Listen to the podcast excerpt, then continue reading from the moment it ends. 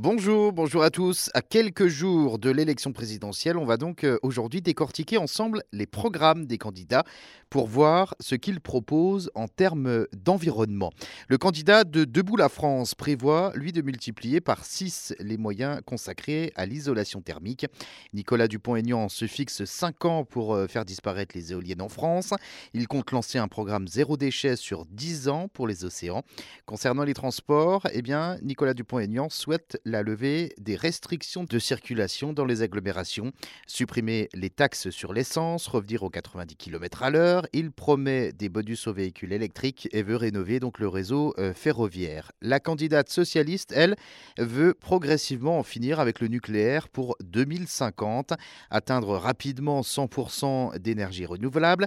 Anne Hidalgo veut faire reconnaître le crime d'écocide, créer un tribunal pénal international de l'environnement, doubler d'ici d'ici à 2030 les petites lignes, les trains de nuit et le fret ferroviaire, faire baisser la TVA sur les déplacements en train et instaurer une taxe empreinte carbone sur les billets d'avion. Et puis, la candidate socialiste veut mettre des aides pour louer et acheter des véhicules électriques.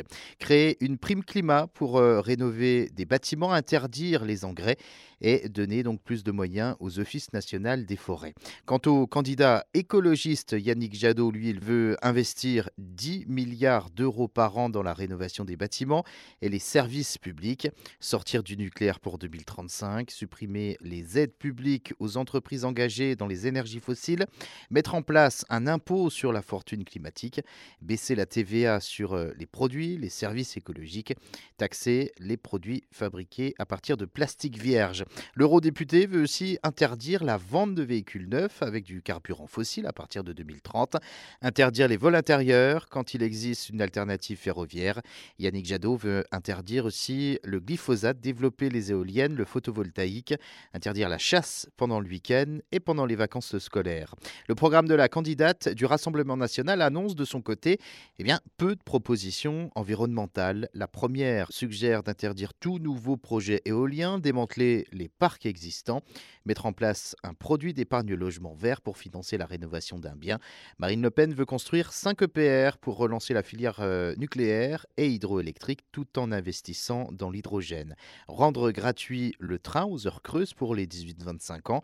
La candidate, de son côté, défend la chasse. Jean-Luc Mélenchon prévoit de baisser de 65% les émissions de gaz à effet de serre pour 2030, soit davantage que l'objectif des 40% fixés avec un plan massif de 200 milliards d'euros financé par le rétablissement de l'ISF et des taxes sur les entreprises polluantes. Le candidat insoumis veut sortir du nucléaire en maintenant les projets d'éoliennes offshore, développer le transport en commun, diminuer la voiture, supprimer les lignes aériennes quand il y a le train. Jean-Luc Mélenchon veut aussi en finir avec l'obsolescence programmée, allonger la durée des garanties, interdire les pesticides, réglementer la chasse, interdire la pêche et protéger les fonds marins. La candidate Les Républicains veut une neutralité carbone pour 2050 en supprimant les véhicules à énergie fossile et en développant les bornes électriques. Valérie Pécresse entend prolonger le fonctionnement des centrales existantes et lancer six nouveaux EPR.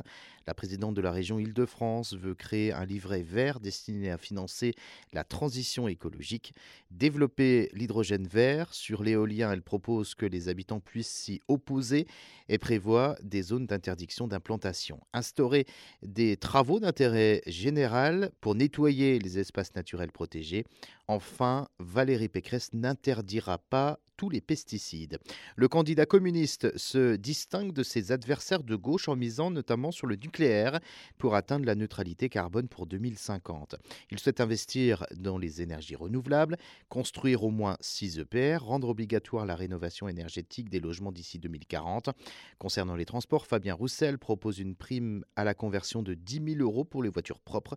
Il veut relancer le train, interdire l'exploitation minière des fonds marins, lutter contre la déforestation tropicale empêcher le développement des élevages industriels et maintenir la chasse. Éric Zemmour, lui, prévoit de mettre fin au projet éolien, développer le nucléaire, interdire de nouvelles grandes surfaces et des zones commerciales à l'entrée des villages, ainsi que sanctionner plus durement la pratique des décharges sauvages. Il privilégie, lui, les circuits courts pour la restauration collective. Il veut maintenir la chasse, développer le recyclage des plastiques et limiter les pesticides.